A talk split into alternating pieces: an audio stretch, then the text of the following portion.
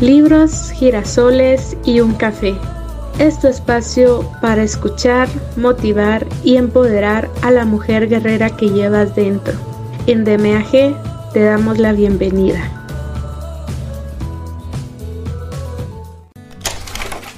Hola y bienvenidas a este espacio. Les saluda de nuevo Maggie Pineda, su compañera de viaje. Hoy comenzamos con esta nueva aventura que se llama el arte de no amargarse la vida, de Rafael Santandriu. Te aseguro que será una transformación total en tu vida. Sin nada más que agregar, comencemos. El arte de no amargarse la vida. Las claves del cambio psicológico y la transformación personal. Escrito por Rafael Santandriu. Capítulo 4. Preferencias en vez de exigencias. Las creencias irracionales, catastrofistas, inútiles, dañinas, son las grandes enemigas de los psicólogos. Nos enfrentamos a ellas como cazadores y no nos cansamos de combatirlas y eliminarlas día tras día. Y existen tantas. Por ejemplo, ya tengo 35 años y no tengo novio. Dios mío, qué desastre. Me ha dejado mi mujer. No lo voy a soportar. Tengo que demostrar que sé hacer bien mi trabajo. Si me despidiesen sería horroroso. Este tipo de ideas bien cimentadas en nuestro interior hace que afloren en nosotros emociones exageradas, especialmente la emoción del miedo, porque crean un universo personal lleno de terribles amenazas. Dios, qué miedo, pero tenemos que aprender que estas amenazas solo existen en nuestra cabeza. La vida es mucho más sencilla, segura y alegre que todo eso. En realidad, existen billones de creencias irracionales, un número infinito porque estas ideas catastrofistas son invenciones y la fantasía no tiene límite. Pero, tras muchas décadas de investigación, hemos podido clasificarlas todas en tres grupos. Estas son las creencias irracionales básicas que sostenemos los seres humanos. A. Debo hacerlo todo bien o muy bien. B. La gente me debería tratar siempre bien, con justicia y consideración. Y C. Las cosas me deben ser favorables. Decimos que estas ideas son creencias irracionales porque se trata de exigencias infantiles. Debería, tajantes, inflexibles y poco realistas. Se parecen a las rabietas de un niño que patalea porque quiere que su madre le compre unas chuches en el supermercado. Lo quiero, lo quiero y lo quiero. Sin embargo, las creencias racionales correspondientes serían del estilo como A. Me gustaría hacerlo todo bien, pero no lo necesito para disfrutar del día. B. Sería genial que todo el mundo me tratase bien, pero puedo pasar sin ello. Y C. Cómo me gustaría que las cosas fuesen favorables, pero no siempre va a ser así y lo acepto. Aún así, todavía puedo ser feliz. Ahí está la madre del cordero. Una persona madura es aquella que no exige, sino que prefiere.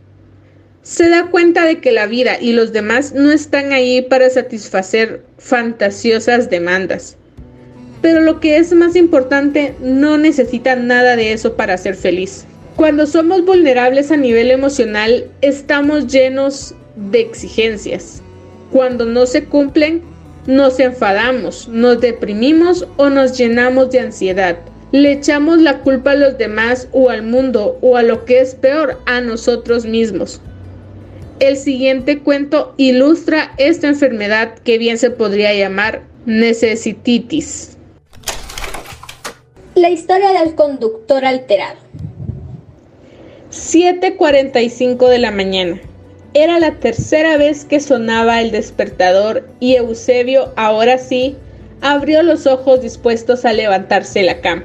¡Rayos! Ya es tarde, más vale que me espabile o voy a llegar tarde a la reunión. A Eusebio le gustaba dormir y no era raro que se retrasase, pero también podía ser muy rápido arreglándose y desayunando, y eso fue lo que hizo. A las 8.15 ya estaba dentro del coche, camino a las oficinas donde iba a tener la reunión. Tan solo iba a llegar 10 minutos tarde, pero tenía que darse prisa. Sin embargo, a la altura de la Gran Vía, a las 8.30, se encontró con un atasco. Diez minutos después empezó a pensar, ay, qué fastidiarse, voy a llegar súper tarde otra vez, todo es culpa de este maldito alcalde que tenemos. Con la de impuestos que pagamos y no es capaz de poner orden en la ciudad, vaya tráfico de porquería. Si lo tuviese delante, se iba a enterar. Por lo general, Eusebio era un hombre educado, pero en determinadas situaciones podía soltar para sus adentros todo tipo de tacos e insultos. Esa mañana se estaba poniendo realmente nervioso. La tensión arterial le empezó a subir y sintió que la temperatura de su cuerpo ascendía haciendo que empezase a transpirar ya a esas horas. En un momento dado, el tráfico empezó a circular y Eusebio le dio fuerte al acelerador para colarse por un carril desocupado y avanzar terreno. En ese preciso instante, otro conductor hizo la misma maniobra e invadió el mismo carril. Unos centímetros más y los dos coches hubiesen colisionado. A Eusebio le dio un vuelco en el corazón, abrió la ventanilla y gritó, Mira por dónde vas, hombre. Y el otro conductor, en vez de disculparse humildemente, respondió, Vete al infierno, calvo del copón. Y desapareció acelerando por el carril de la derecha. Eusebio se hacía cruces con lo que acababa de oír. ¿Cómo podía haberle dicho eso? Pero si había sido culpa suya. Y pensó, qué falta de educación, ¿dónde iremos a parar? El mundo se ha vuelto un sitio horroroso. La gente ya no tiene modales ni le importa nada, dan asco. Me tendría que ir a un país civilizado como Alemania porque los españoles son unos bestias maleducados. A tipos como ese habría que darles una lección. Pensando en todo esto, a Eusebio le volvió a subir la tensión y todavía no eran las nueve de la mañana. En esos momentos ya estaba sudando a mares y una aguda sensación de malestar en el estómago fue tomando fuerza. A las 9.30 llegó al lugar de la reunión. Llegaba 20 minutos tarde. Nervioso, Eusebio empezó a buscar aparcamiento, pero vaya día, no encontraba ningún espacio libre. Después de cuarto de hora dando vueltas, ya se estaba poniendo de verdadero mal humor. Su diálogo interno era algo así. Odio esta ciudad con todos los impuestos que pago y no hay un condenado lugar para aparcar ni un puñetero parking. Si tuviese delante el alcalde, le daría tantos sopapos que no le reconocerían ni su madre. Inútil desgraciado. Para entonces, el escosor en el estómago era intenso y empezaba a sumarse un insidioso dolor de cabeza. Casi podía escuchar su propio corazón de lo fuerte que latía. Su ira estaba descontrolada, pero por fin vio un espacio en un chaflán. Era un aparcamiento de tiempo limitado, pero Eusebio decidió dejar el coche ahí. Total, la reunión duraría poco tiempo y ya estaba harto de buscar. Así que aparcó rápidamente y entró corriendo en el edificio donde lo esperaban para la reunión. Aquel encuentro de trabajo era cosa fácil, pero el jefe llegó con una nueva orden del día y la cosa se alargó. Se quedaron todos a comer y a nuestro hombre le sentó fatal la comida. Siempre que se estresaba se le revolvía el estómago. Pensó para sus adentros. Menudo capullo tengo por jefe. Cambia los temas de la reunión cuando le da la gana y por su culpa tengo que comerme esta fritanga. Por la tarde Exhausto, Eusebio se despidió de sus colegas y se dispuso a volver a casa y darse un merecido descanso. Había sido un día muy duro, pero en un ratito estaría en su sofá con una copa de vino en la mano. Lo que no sabía nuestro protagonista es que al ir a buscar el coche se encontraría en su lugar con una pegatina triangular en el suelo. Se lo había llevado la grúa. Una losa de mármol cayó sobre su cabeza. Despotricando salvajemente, cogió un taxi y se dirigió al depósito de coches. Cuando llegó al lugar tenía ganas de llorar. Finalmente recuperó el coche y volvió a casa. Su mujer le esperaba con la cena. Cariño, ¿pero cómo llegas tan tarde? le preguntó. No sabes qué día he tenido, ha sido horroroso, dijo él y empezó a explicar todo lo sucedido. Al acabar, ella señaló. Mm, bueno, Eusebio, es la tercera vez este mes que se te lleva el coche la grúa. Pon más cuidado, hombre.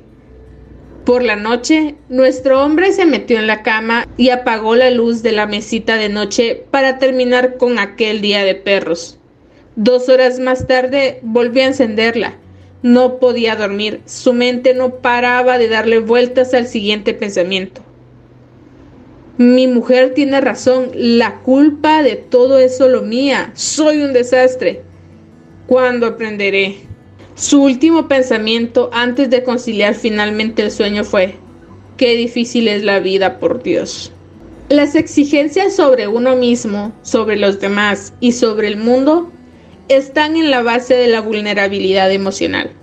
Son la verdadera piedra fundacional del neuroticismo. Nuestro conductor alterado exigía que, número uno, no existieran los atascos de tráfico. Número dos, la gente sea siempre amable y educada. Número tres, siempre haya sitio para aparcar. Número cuatro, su jefe se preocupe más de él que de la empresa. Número 5. No existan las grúas. Número 6. Los alcaldes lo hagan todo bien. Número 7. Él mismo nunca cometa fallos. Como el mundo no cumplía con sus expectativas, se decía a sí mismo, no lo puedo soportar. ¿Eres un iluso del uso? Existe una expresión en el idioma italiano que define muy bien este fenómeno. Cuando uno es demasiado exigente con la realidad, le llaman iluso del uso. Un iluso desilusionado. El neurótico imagina que la realidad debería ser de una forma determinada, sin tráfico, sin impuestos, sin dificultades para aparcar, etc. Y se enfurece o entristece cuando no es así. En ese sentido, es muy poco realista se comporta como un niño egocéntrico. Parece que dice, el universo debería girar en la dirección que yo dicto. Cuando estamos neuróticos nos conviene aprender que todas esas exigencias no son necesarias para ser feliz. Nadie necesita que no existan atascos de tráfico, que no existan impuestos, etc. Lo mejor es olvidarse de esos de esos llamados debería renunciar a esas ideas estúpidas y aprovechar de una vez lo que sí se posee, lo que la realidad pone a nuestro servicio. Si limpiamos nuestra mente de exigencias irracionales, nos daremos cuenta de lo mucho que ofrece la vida para disfrutar. Por todo ello, la enfermedad que origina la ansiedad y la depresión, la terribilitis, también podría denominarse necesititis la tendencia a creer que necesito, necesito, necesito y necesito para ser feliz. El hombre, o en este caso mujer, maduro es aquel que sabe que no necesita casi nada para ser feliz. En una ocasión vino a verme un joven paciente que estaba deprimido porque le había abandonado su novia. Le pregunté, ¿Cuál crees tú que es la idea irracional que te hace estar deprimido en estos momentos? No lo sé, estoy mal porque ella me ha dejado, es normal, ¿no? Respondió. Mm, no, lo normal sería estar disgustado, triste, pero no deprimido como tú lo estás. Le dije en el tono directo que suelo emplear en mis consultas. Pues no sé cuál es esa idea irracional que tú me dices, dijo el paciente un poco confuso. Tú te dices a ti mismo, necesito que ella esté conmigo para ser feliz. O dicho de otro modo, es terrible estar solo, no lo puedo soportar, le dije. Vale, pero Es que yo la quiero, la amo. ¿No es normal estar mal cuando no puedes tener al amor de tu vida? replicó con tono quejumbroso. No, eso es una idea hiperromántica, fruto de tu absurda necesititis. Es normal estar disgustado, moderadamente triste, pero no deprimido. Tu novia te ha dejado, esa es la realidad. Te gustaría estar con ella, pero no necesitas estar con ella para ser feliz. Así es para todo el mundo, así que no te digas lo contrario. E hice una pausa para dejarle pensar. Y luego continué. Te voy a explicar una historia para que lo entiendas. Imagina que un día yo te digo, estoy deprimido porque el cielo no es de color fucsia. Todo empezó hace unos días. Imaginé que si el cielo fuera fucsia, la vida sería mucho más alegre. Porque el fucsia es un color muy festivalero, ¿no? Y claro, ahora cuando salgo a la calle y veo que sigue siendo azul, me entristezco hasta deprimirme. ¿Qué pensarías de mí si te dijera eso? pues que mi terapeuta está loco de atar, dijo riendo. Y tendrías razón porque, para empezar, el cielo no puede ser fucsia. Es una pretensión estúpida. Además, el cielo ya está bien de color azul. Es muy hermoso. Millones de personas viven suficientemente bien con el cielo de color azul. Y esto me indica que el fucsia no es una necesidad. ¿Lo ves? A ti te pasa lo mismo. Piensas que es absolutamente necesario que tu exnovia esté contigo para ser feliz. Y la realidad no es así ni tampoco necesitas que sea así, le dije. ¿Se trata solo de una idea que me he permitido en la mente? Preguntó. Exacto. Simplemente abandona esa idea. Es estúpida. La vida te depara miles de posibilidades positivas si abres tu mente a ello. La delgada línea entre el deseo y la necesidad. En la mente de las personas maduras hay una especie de línea imaginaria que distingue claramente entre deseo y necesidad. Desgraciadamente, muchos confundimos con frecuencia ambos conceptos. Un deseo es algo que mm, me gustaría ver cumplido, pero que no necesito. En cambio, una necesidad es algo sin lo cual realmente no puedo funcionar. La realidad lo mires por donde lo mires, es que las necesidades del ser humano son la bebida, la comida y la protección frente a las inclemencias del tiempo. Si es que el lugar donde vives, pues es inclemente nada más. Es bueno tener deseos, es natural. Deseamos poseer cosas, divertirnos, estar cómodos, que nos amen, hacer el amor y todos esos deseos son legítimos siempre y cuando no los transformemos supersticiosamente en necesidades. Y es que los deseos causan placer. Las necesidades inventadas producen inseguridad, insatisfacción, ansiedad y depresión. Sin embargo, parece que las personas tenemos una fuerte tendencia a crear necesidades ficticias a partir de esos deseos legítimos. Norma era una mujer joven, hermosa e inteligente había recibido una buena educación en su México natal y ahora vivía en Barcelona, dedicada a su pasión, que era la escritura. Ya había publicado un par de libros en editoriales españolas y francesas, aunque no había vendido muchos ejemplares de ninguno de ellos. De todas formas, podía ganarse bien la vida como traductora a tiempo parcial. Sin embargo, su vida interior era desastrosa. Con frecuencia tenía ansiedad y el mundo le parecía un lugar feo y hostil y sobre todo se castigaba a sí misma por no ser a sus 30 años de edad una escritora reconocida. Norma me decía, cuando voy al médico me siento fatal porque veo que él o ella tiene una buena carrera, ha conseguido llegar. Sin embargo, yo soy solo una traductora de tres al cuarto. Siento vergüenza.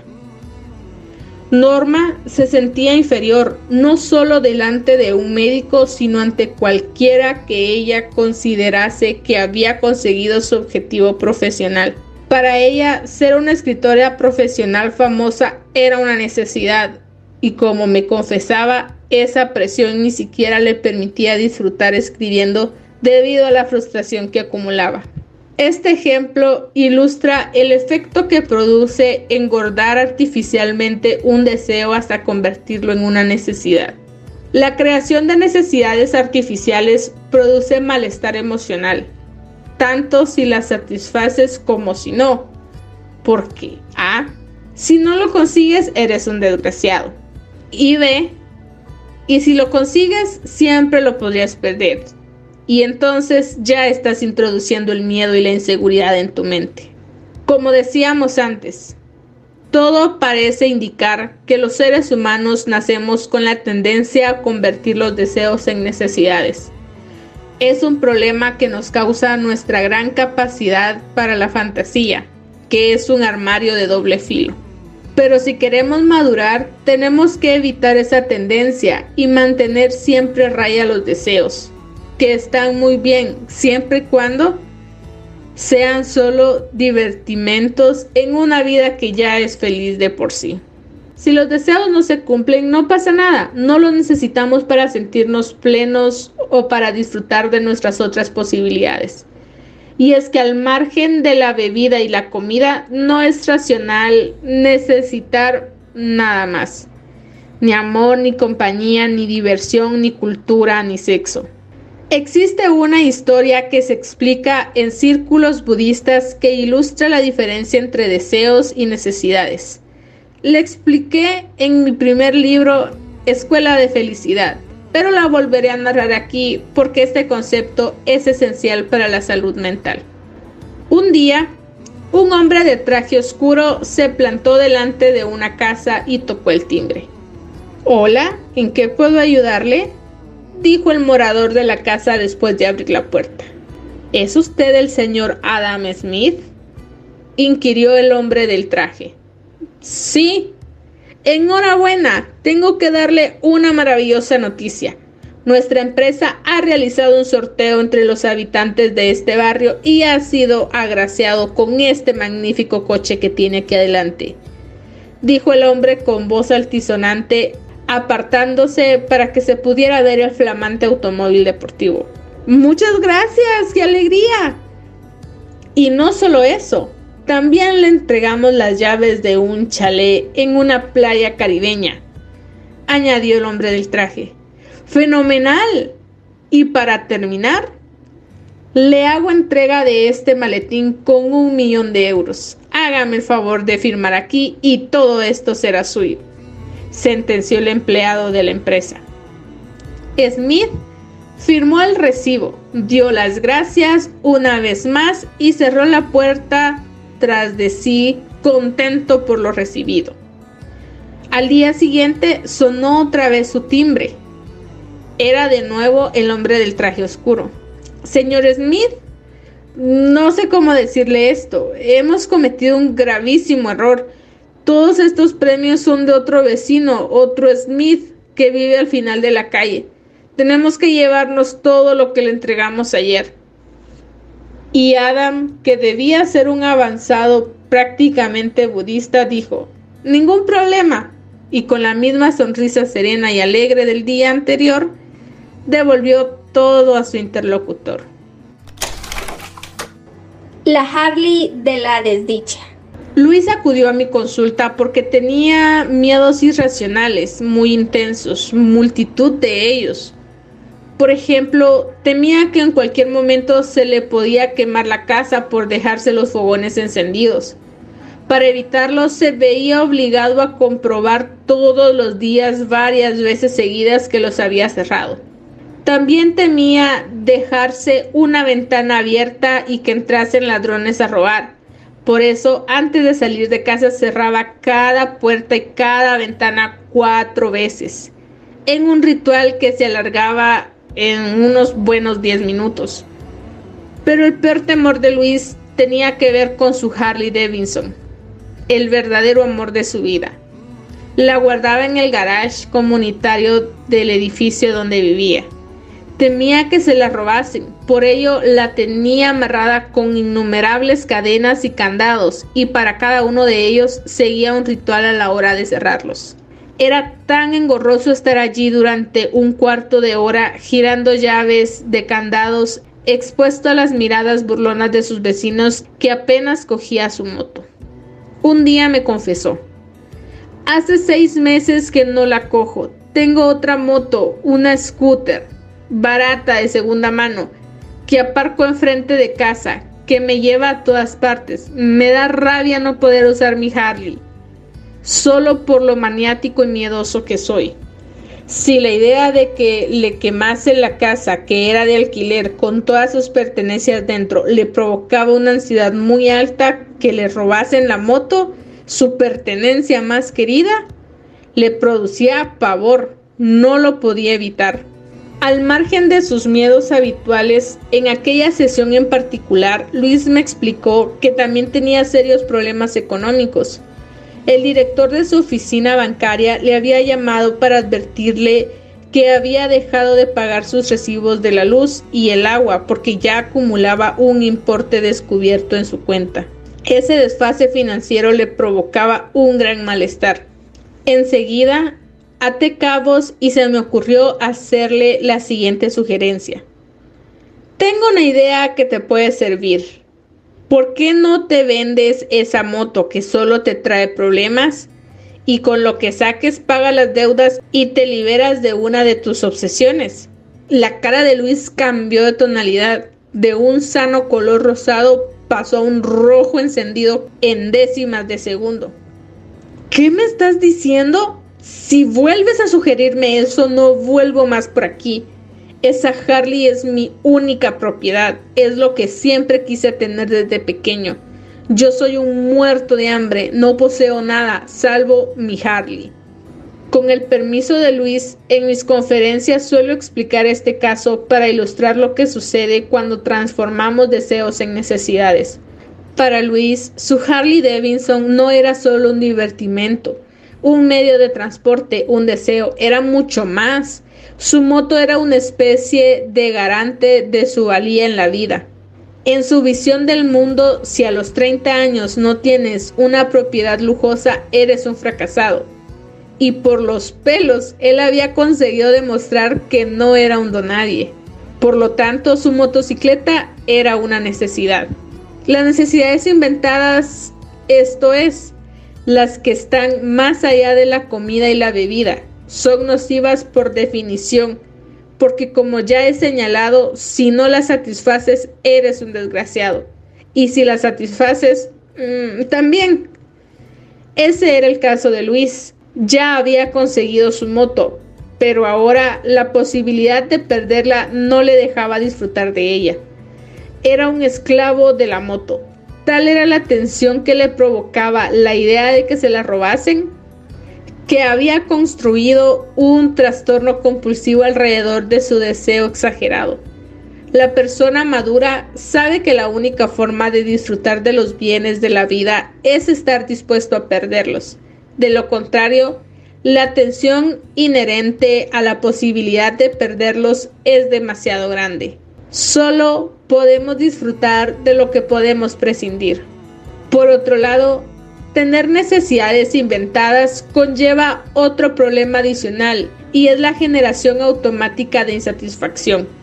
Cuando tenemos una necesidad de este tipo, como poseer una casa, acumulamos mucha expectación. Creemos que cuando la poseamos seremos felices, Imaginamos un futuro alegre, satisfecho y pleno. Y solemos decepcionarnos porque el cumplimiento de ese deseo exagerado no produce tanta satisfacción. Como un niño que después de media hora deja abandonados los regalos que le han hecho sus padres, así nos comportamos los adultos cuando tenemos expectativas demasiado altas acerca de nuestros deseos. Efectivamente, al margen de sus obsesiones, la vida de Luis estaba bastante vacía, bastante desinflada. No se sentía nada pleno aunque tuviese su Harley Davidson consigo. Cuando tenemos mm, deseos fetiche, como veremos más adelante, perdemos la capacidad de disfrutar de la vida. Dejemos sentado por ahora que uno de los puntos importantes que nos enseña la psicología cognitiva es que la felicidad implica disfrutar de los deseos sin apegarse a ellos, sabiendo que son meras formas de divertirse, pero en ningún caso necesidades reales. En este capítulo hemos aprendido que, número uno, existen millones de creencias irracionales, pero se pueden agrupar en yo debo, tú debes, el mundo debe. Número 2. Las creencias irracionales surgen de exigencias fantasiosas. Número 3. Necesitamos muy poco para estar bien. Y número 4. Cada necesidad inventada es una fuente de debilidad. Capítulo 5. El top 10 de las creencias irracionales. En el capítulo anterior vimos que existen infinidad de creencias irracionales, tanto como la imaginación humana pueda inventar, pero que puede agruparse en tres categorías. Número 1. Debo hacer las cosas bien. Número 2. La gente me debe tratar bien. Y número 3. Las cosas me deben ser favorables. Cuando se cumplen estas exigencias infantiles y supersticiosas, nuestra mente neurótica evalúa lo que sucede como terrible y genera pensamientos del tipo, número uno, es terrible que no hayan hecho las cosas bien. Número dos, no puedo soportar que la gente no me trate adecuadamente. Y número tres, la vida es un asco, qué desgracia que me haya sucedido esto. También hemos visto que solemos terribilizar sobre hechos que nos han acaecido, pero también sobre hechos que podrían suceder. El solo hecho de pensar en la posibilidad de que suceda algo malo ya nos llena de ansiedad. La anterior clasificación en tres categorías es muy útil a la hora de buscar e identificar las propias creencias irracionales, pero hay otras clasificaciones. En terapia cognitiva existe la tradición de confeccionar en cada momento histórico listas de las creencias irracionales más habituales. Albert Ellis, uno de los principales psicólogos cognitivos de la historia, hizo su propia lista de las 10 principales o top 10 en los años 50 del siglo pasado. Siguiendo esta tradición, he elaborado mi propia lista de las creencias irracionales favoritas en España en estos momentos. Son ideas equivocadas que producen malestar y que nos proporcionan una mala filosofía de vida a buena parte de los españoles. Esta es la lista de las 10 ideas principales generadoras de malestar que afectan a las personas en nuestro tiempo. Número 1 Necesito tener a mi lado alguien que me ame. De lo contrario, qué vida más triste. Número 2. Tengo que ser alguien en la vida, aprovechar bien mis cualidades y virtudes. De lo contrario, me sentiré fracasado. Número 3. No puedo tolerar que la gente me menosprecie en público. Debo saber responder y defender mi imagen. Número 4. Debo tener un piso en propiedad, de lo contrario soy un maldito fracasado muerto de hambre. Número 5. Tener buena salud es fundamental para ser feliz y lo más deseable es vivir mucho tiempo, cuanto más mejor, incluso 100 años o más. Número 6. Tengo que ayudar a mis familiares, padres, abuelos, hijos. Mi ayuda es fundamental para su felicidad. Número 7. Si mi pareja me pone los cuernos, no puedo continuar con esa relación. La infidelidad es una cosa terrible que destroza por dentro. Número 8. Tengo que tener una vida emocionante. De lo contrario, mi vida es un aburrimiento y de alguna forma un desperdicio. Número 9. Más siempre es mejor. El progreso siempre es bueno y consiste en tener más cosas, más oportunidades, más inteligencia. Esto es obvio en el caso de desear cada vez más y más cosas buenas como paz y alegría. Y número 10. La soledad es muy mala, los seres humanos necesitan tener a alguien cerca porque si no son unos desgraciados. Esta es solo una lista de las muchas que pueden haber. En todo caso, son las que yo me encuentro con más frecuencia leer los periódicos, hablar con mis amigos y trabajar con mis pacientes. Todas y cada una de estas aseveraciones son creencias irracionales que originan malestar neurótico o irracional. Nadie necesita ninguna de las cosas de esta lista, ni pareja, ni seguridad laboral, ni salud, realmente nada de esto. Se trata de preferencias y objetivos legítimos, pero jamás condiciones indispensables para la felicidad. En los próximos capítulos aprenderemos a combatirlas. Antes, quiero hacer un apunte sobre las creencias irracionales más populares. El hecho de que muchísima gente, o quizás la mayoría, compartan algunas de las falsas ideas mencionadas, no significa que sean válidas.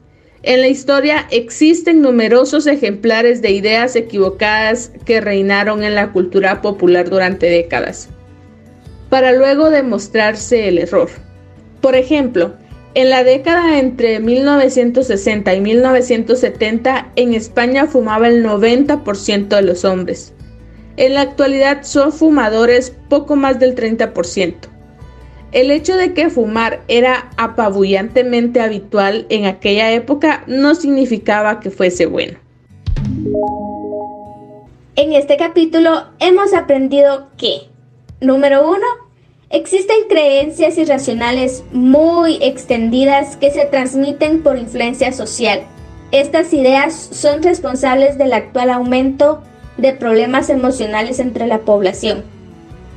Y número dos, no creerse estas ideas irracionales te permitirá disfrutar al máximo de las ventajas de la vida moderna sin que te vuelvas neurótico. Capítulo 6. Obstáculos que dificultan la terapia. Al poco tiempo de ejercer como psicólogo, me di cuenta de que la terapia fallaba con un grupo determinado de pacientes.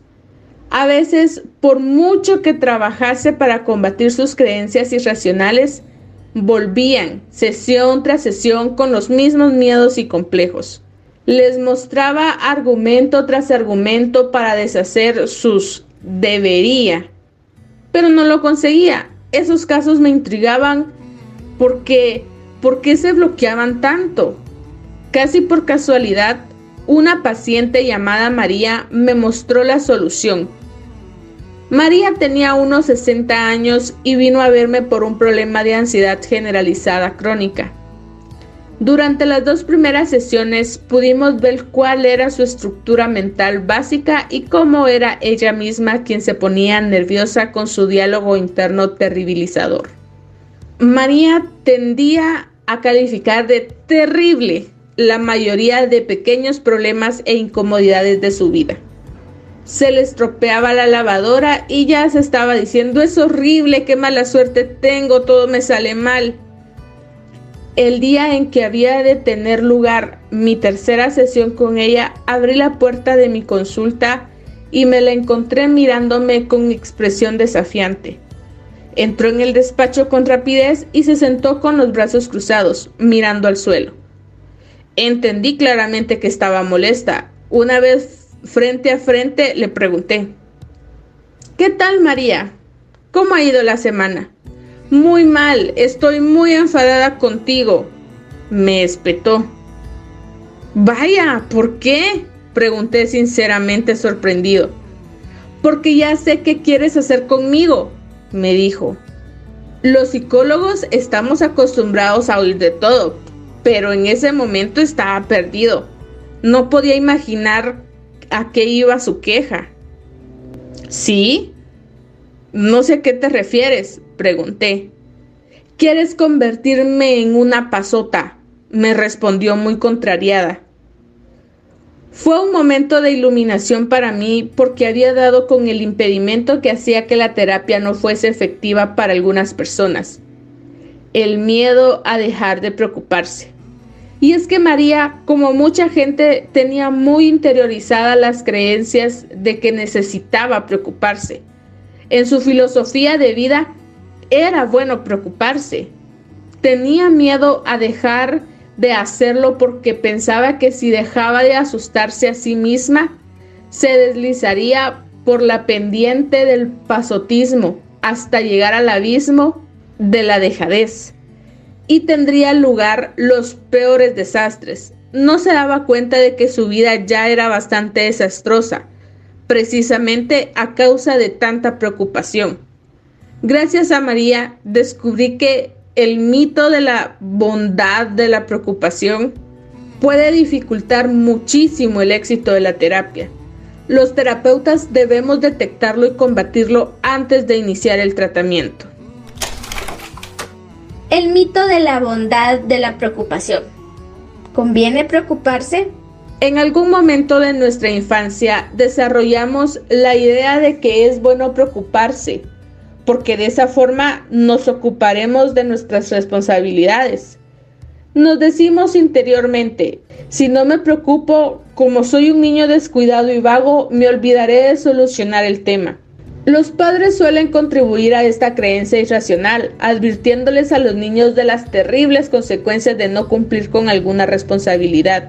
Muchas veces los padres también creen que es bueno preocuparse, ese amor por la preocupación es absurdo y nocivo. Los mejores ejecutivos del mundo se preocupan de multitud de temas al día y no se preocupan de ellos. Simplemente ejecutan planes de acción y se divierten con ello. ¿Cómo sería la vida de un primer ministro si se tuviese que preocupar de los temas que despacha todos los días? Por lo tanto, grabemos en nuestras mentes la siguiente creencia racional. Hay que ocuparse y no preocuparse. Y es que es más evidente que no es necesario preocuparse para ocuparse de las cosas. La mejor forma de solucionar cualquier asunto es manteniendo la calma y si es posible disfrutar del proceso. Sin embargo, la superstición de la preocupación es muy extendida y como hemos visto afecta el desarrollo de la terapia. Muchas personas no progresan con la terapia cognitiva porque interiormente tienen miedo de volverse pasotas. Abajo el secreto. Hay que decir, por cierto, que en la actualidad se ha extendido mucho la superstición opuesta asociada. Si deseo mucho algo, lo conseguiré. Esta idea también es falsa y nociva. Incluso existe un libro que ocupa año tras año la lista de los más vendidos llamados El Secreto, que sostiene esta idea irracional. Esta creencia no solo es falsa, sino que produce un trastorno psicológico llamado obsesión. Para realizar nuestros objetivos es mejor desear moderadamente adquirir las habilidades necesarias para lograrlo, trabajar bastante y tener un poco de suerte. Las dos condiciones intermedias son las más importantes. Adquirir habilidades y trabajar. Y aún así, muchas veces no lo conseguiremos. Pero claro, si escribo un libro para decir esto, no creo que lo compre mucha gente. Eso es algo que ya sabemos todos. El secreto nos vende una superstición mucho más atractiva. Existe un atajo que nos libra de aprender y trabajar. Este atajo, este llamado secreto, según su autora, estaría en desear desaforadamente. Si lo haces de forma mágica, atraerás una suerte de corriente cósmica que te concede deseos al estilo de la lámpara de Aladino. Pues bien, los psicólogos sabemos que el invento de el secreto es un timo. Y no solo eso, desear demasiado es incluso contraproducente porque despierta la respuesta obsesiva de la mente. Un ejemplo claro lo tenemos en la anorexia o la bulimia. Las anoréxicas y las bulímicas desean tanto adelgazar que llegan a centrar toda su existencia alrededor de la comida. Como consecuencia, quedan inhabilitadas para disfrutar de los demás placeres de la vida. Además, desarrollan un temor irracional a engordar, ya que necesitan desesperadamente ser delgadas y si no lo consiguen, se van a hundir en la miseria. Y como sucede con todas las necesititis, si lo consiguen También, porque siempre pueden perder la delgadez. Qué miedo, ¿no? Después de esta diatriba en contra del secreto, debo decir que comprendo a todas las personas a las que les ha gustado este libro. El motivo es que yo también soy supersticioso, todos lo somos. Los seres humanos tenemos una fuerte tendencia a creer en la magia y la superstición. Nuestra fantasía nos empuja a ello. De hecho, confieso que yo muchas noches veo el programa de misterio, Cuarto Milenio, de Iker Jiménez. Sé que los temas que trata son supercherías, pero qué bien los presentan. Sin embargo, volviendo al tema del mito de la preocupación, gracias a su descubrimiento conseguí un índice de mayor eficacia en mis tratamientos. Desde entonces, antes de empezar a combatir las creencias irracionales de la persona, siempre compruebo que el paciente no crea que es bueno preocuparse. De lo contrario, el miedo al pasotismo le haría bloquearse y nunca llegaría a convencerse de que la vida es en realidad sencilla y está diseñada para que los seres humanos seamos felices, como afirmaba el mismo Charles Darwin. El mito de que todo vale, como yo lo siento, es correcto. Poco tiempo después, gracias al trabajo diario con numerosos pacientes, descubrí otro mito que puede dificultar el trabajo terapéutico. La idea de partida de que mis sentimientos siempre están bien. Cuando las personas sostienen este mito, piensan que cada uno de nosotros tiene su forma particular de sentir y que por una cuestión de libertad personal eso es indiscutible. Dicho de otra forma, si yo me siento despedazado y arruinado para siempre por el hecho de que mi mujer me ha abandonado, quizás piense que eso es correcto porque son mis sentimientos y tengo derecho a tenerlos. Estoy de acuerdo en que tenemos derecho a sentir lo que queramos, pero eso no hace que estos sentimientos sean lógicos o correctos. Si exageras lo que sientes, eso es ilógico y está mal desde un punto de vista racional. Ya he hablado de la creciente preocupación que tienen algunas jovencitas por el tamaño de sus senos. Muchas están desesperadas por operarse y aumentar su tamaño. Su sufrimiento es sincero, odian ser planas y lo pasan muy mal. En las primeras sesiones todas se enfadan conmigo cuando intento poner en jaque sus emociones. Les digo, ser plana es un problema ínfimo. Podría aceptar que no tener pechos es un poco malo, pero en todo caso jamás puede ser una cosa muy mala o terrible. Pero yo lo siento así, me veo horrible y me avergüenzo delante de mis amigas, me confiesan. Lo sé, pero eso se debe a que tú te dices a ti misma en la profundidad de tu corazón, tener los pechos pequeños es horroroso. Si no te dijeses eso, no lo sentirías así. Si te dijese que es solo un poco malo, pero que no es una tragedia, aceptarías tu condición y podrías estar razonablemente bien con ello, repliqué pero sí que es muy malo. Yo lo siento así, es malo para mí porque yo soy yo y así lo siento. Esto es, esas chicas argumentan que su manera de sentir es siempre correcta por el hecho de que es suya. Es decir, vienen a decirnos que nuestras emociones no se pueden discutir o poner en entredicho. Se trata del mito como yo lo siento es correcto. Pero aquí hay un error conceptual. Repito que estoy de acuerdo en que todo el mundo tiene derecho a sentirse acomplejado, pero no es un sentimiento maduro ni lógico. Y como no procede de una lógica coherente, no lo considero válido. En ocasiones, la madre o el padre de estas jóvenes se ponen de su lado en esta argumentación fallida y defienden que, como ella está tan acomplejada, paguémosle la operación. Pero esto no es ninguna solución. La chica se acompleja porque tiene una mala filosofía de vida, no por el tamaño de sus pechos. De hecho, después de aumentarse los senos, seguirá complejada. Esta vez por la nariz, las piernas o vete a saber por qué, ya que su mente sigue terribilizando. Las emociones no son correctas porque uno las sienta, son correctas solamente a la luz de criterios objetivos.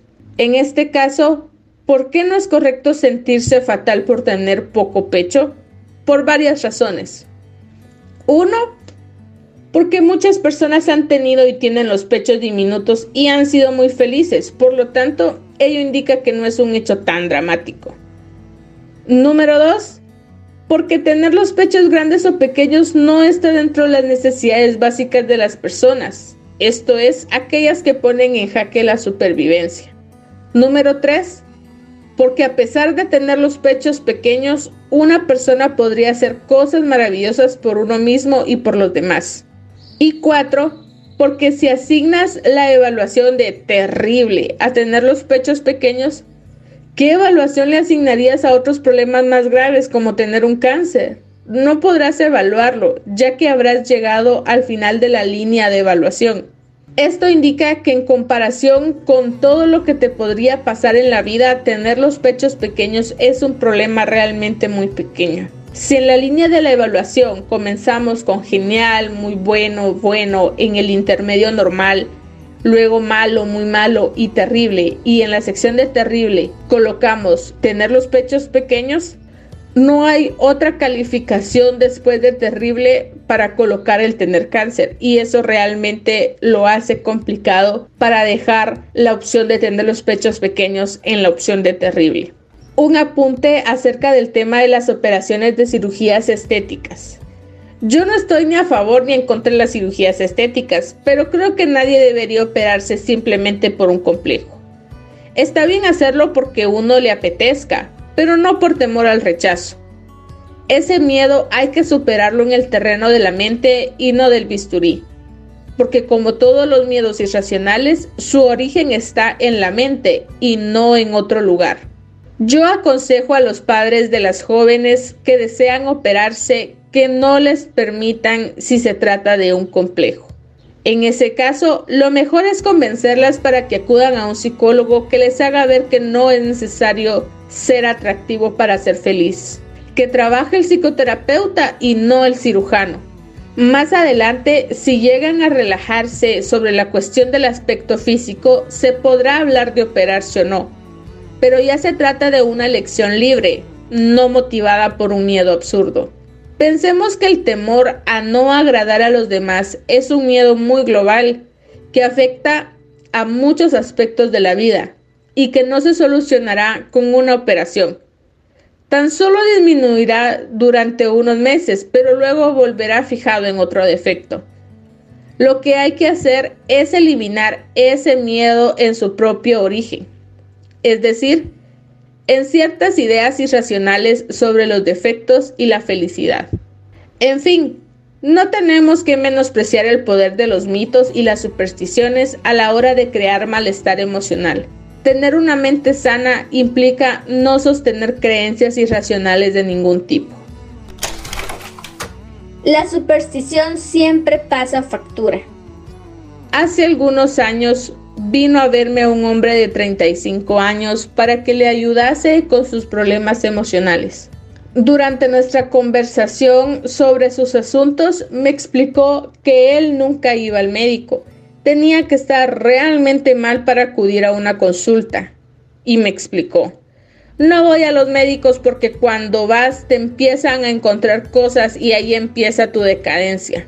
Este razonamiento, aunque del todo ilógico, está muy extendido. Es a todas luces irracional. Es evidente que las enfermedades, en caso de tenerlas, están ahí independientemente de que te las diagnostique un médico. El caso es que me fijé en que este paciente tenía la boca muy mal, le faltaban todas las piezas frontales y algunas muelas. Le pregunté por ello y me dijo, es que tengo tendencia a las caries desde pequeño. Y claro, fiel a su absurda creencia en contra de la medicina, tampoco iba al dentista. Desde bien joven lo evitaba una y otra vez. Las caries se extendían y al final no había más remedio que extraerle las piezas. El resultado, una dentadura hecha polvo a una edad demasiado temprana. Es conveniente decirlo y repetirlo, las supersticiones no son inocuas. Tarde o temprano pasan factura. Siempre que pensamos mal, eso acaba afectando nuestros intereses. Por el contrario, intentar mantener un pensamiento lógico y estructurado nos dará mejores resultados a nivel emocional y en nuestra vida práctica. En este capítulo hemos aprendido que 1. Existen dos obstáculos iniciales al cambio terapéutico. El mito de la bondad de la preocupación y el mito del todo vale en el terreno de los sentimientos. 2. Primer mito. Es bueno preocuparse. Falso. Lo mejor es ocuparse sin preocuparse en absoluto. Y 3. Segundo mito. Como yo lo siento es correcto. Falso. Existen sentimientos exagerados y por lo tanto incorrectos. Como ven, tendrán los siguientes días para analizar y reflexionar todo lo que hemos aprendido hoy. Nos vemos la próxima semana para una siguiente dosis de este su espacio, libros, girasoles y un café. Un abrazo y hasta pronto.